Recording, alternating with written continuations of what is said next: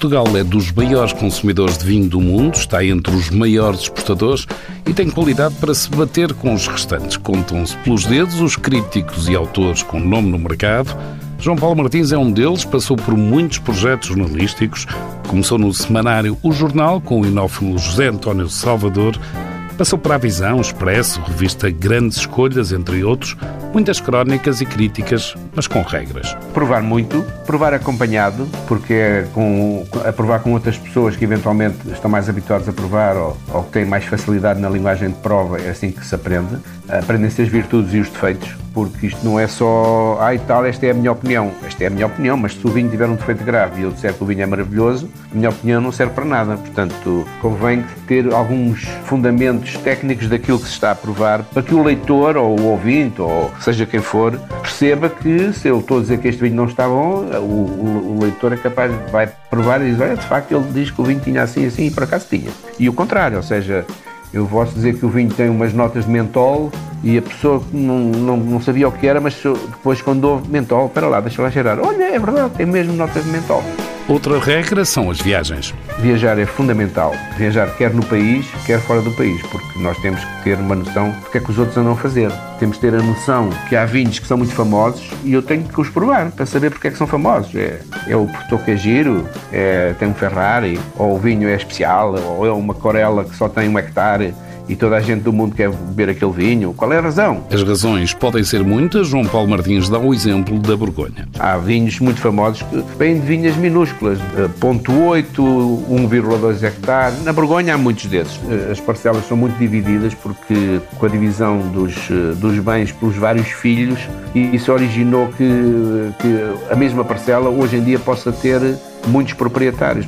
Pouco vinho, preços altos. São vinhos que, se, se aparecesse uma nota na internet a dizer vai haver 100 garrafas deste vinho à venda na loja tal, no dia seguinte as 100 garrafas estavam todas vendidas. São, infelizmente, vinhos tão raros que é, é muito difícil encontrá-los à venda, mesmo que eu queira comprar, ou seja, eu tenho dinheiro para gastar, sou louco, quero comprar mil euros uma garrafa de vinho, mas depois não tenho onde comprar porque esses vinhos não estão à venda. Uh, são alocados a, a, restaurantes estrelas Michelin, a grandes compradores que toda a vida compraram e que não podem agora de repente deixar de comprar lá porque aparece um chinês a dizer compra, não interessa o preço. Portanto, são, são produções de facto muito, muito difíceis de, de, comprar. E nesse aspecto, os grandes vinhos da Borgonha são mais difíceis de comprar do que os grandes tintos de, de Bordeaux, por exemplo. O inófilo e crítico João Paulo Martins tem as suas preferências, mas o gosto muda.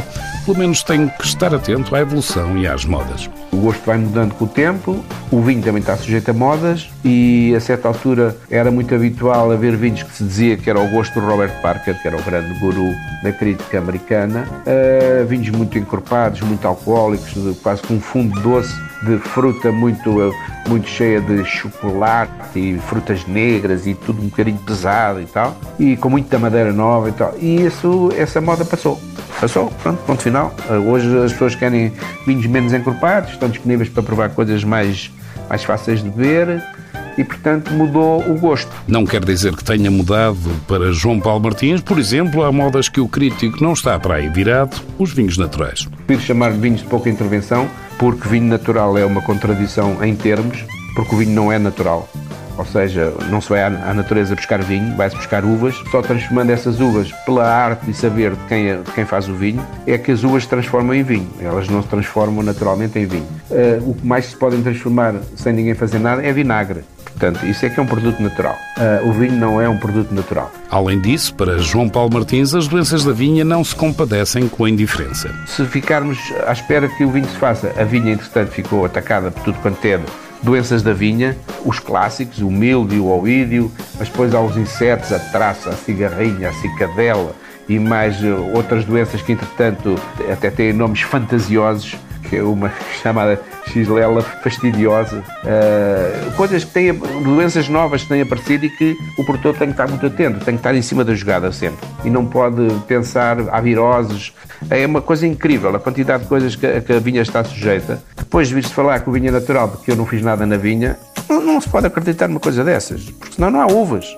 Sem uvas não há vinho. João Paulo Martins concorda com a ideia de que Portugal não fica atrás quando comparado com outros países. Se nós dissermos assim, ah, mas vamos fazer aqui uma prova cega e vamos pôr vinhos portugueses e estrangeiros, custem entre, vá lá, 50 e 100 euros, por exemplo. Ah, não tenho qualquer dúvida que nós nos vamos sair muito bem numa prova dessas. E nesse aspecto, Portugal é uma, uma autêntica pérola que muita gente ainda não descobriu, porque se conseguem beber vinhos muito bons, em alguns casos ainda a preços comedidos, não é? Portanto, temos muito boa massa, temos muito boas castas, são castas muito originais, que é um dos nossos grandes méritos, é as nossas castas portuguesas, querem brancos, querem tintos, e portanto, nesse aspecto nós, eu, não, eu, não, tenho medo. Eu ponho, eu às vezes estou aqui a provar vinhos e penso assim, pá, este vinho se eu pusesse em prova cega, juntamente com vinhos que eu conheço, pá, de França, das Côte-Rhône, da, sei lá, são vinhos que, que, que brilhariam em qualquer, em qualquer prova. Portugal é reconhecido, mas não pode dormir na forma. A história do mau vinho mal feito, sem cuidados técnicos, é uma coisa que praticamente tende a desaparecer a nível mundial. Toda a gente faz bem, toda a gente usa bons equipamentos, toda a gente usa bons produtos e, portanto, eh, essa história de que nós é que fazemos bem e os outros fazem mal, isso dá muito mau resultado, porque não é verdade. Não é verdade. E temos que estar atentos ao que, ao que fazemos e àquilo que os outros fazem e não pensarmos que lá por quando temos mais história atrás de nós, isso chega para sermos reconhecidos como um grande produtor. Há até quem nos imite bem, o crítico João Paulo Martins recorda a África do Sul. Apresentaram esse tal vinho do Porto, que não era vinho do Porto, era vinho sul-africano, fortificado, lá de, do Cabo. E então nós combinámos os, os, europeus, digamos assim, dissemos, não, não, vinho do Porto é de Portugal. Portanto, fizemos uma espécie de um levantamento de ranchos e levantámos-nos e dissemos que não admitíamos que tivessem a chamar vinho do Porto aquilo e recusámos-nos a beber ainda com o mesmo vinho, mas desta vez em Portugal, num almoço com provadores, inólogo e relações públicas, todos de uma empresa de vinho do Porto. Toda a gente assumiu que aquilo era vinho do Porto e estavam a dizer, não, isto é mais estilo burmestre, não, isto deve ser Cop e tal, não, isto deve ser Taylors. Uh, a conversa era esta, ninguém disse, pá, isto não é vinho do Porto. E não era, era vinho da África do Sul. O tal Porto da cidade do Cabo, que não é Porto, o inófilo e crítico de vinhos João Paulo Martins está agora a preparar o Guia de Vinhos de Monção e Melgaço. Sai em setembro ou em outubro, uma região que tem aproveitado. As uvas são das uvas mais bem pagas do país, as uvas de Alvarinho, eh, e portanto há uma, há uma relação que já começa a ser interessante entre produzir uvas, por exemplo, mesmo que eu não tenha marca, produzir uvas para vender, porque já se pagam muitas vezes a mais de um euro o quilo. E, portanto, isso já é muito interessante em termos económicos da economia familiar local. Portanto, nesse aspecto, Monção e Melgaço estão muito bem. O guia sai em setembro. João Paulo Martins avaliou muitos vinhos verdes de Monção e Melgaço. O jornalista, crítico, escritor e inófilo tem cada vez mais vinhos para provar, por Portugal e não só.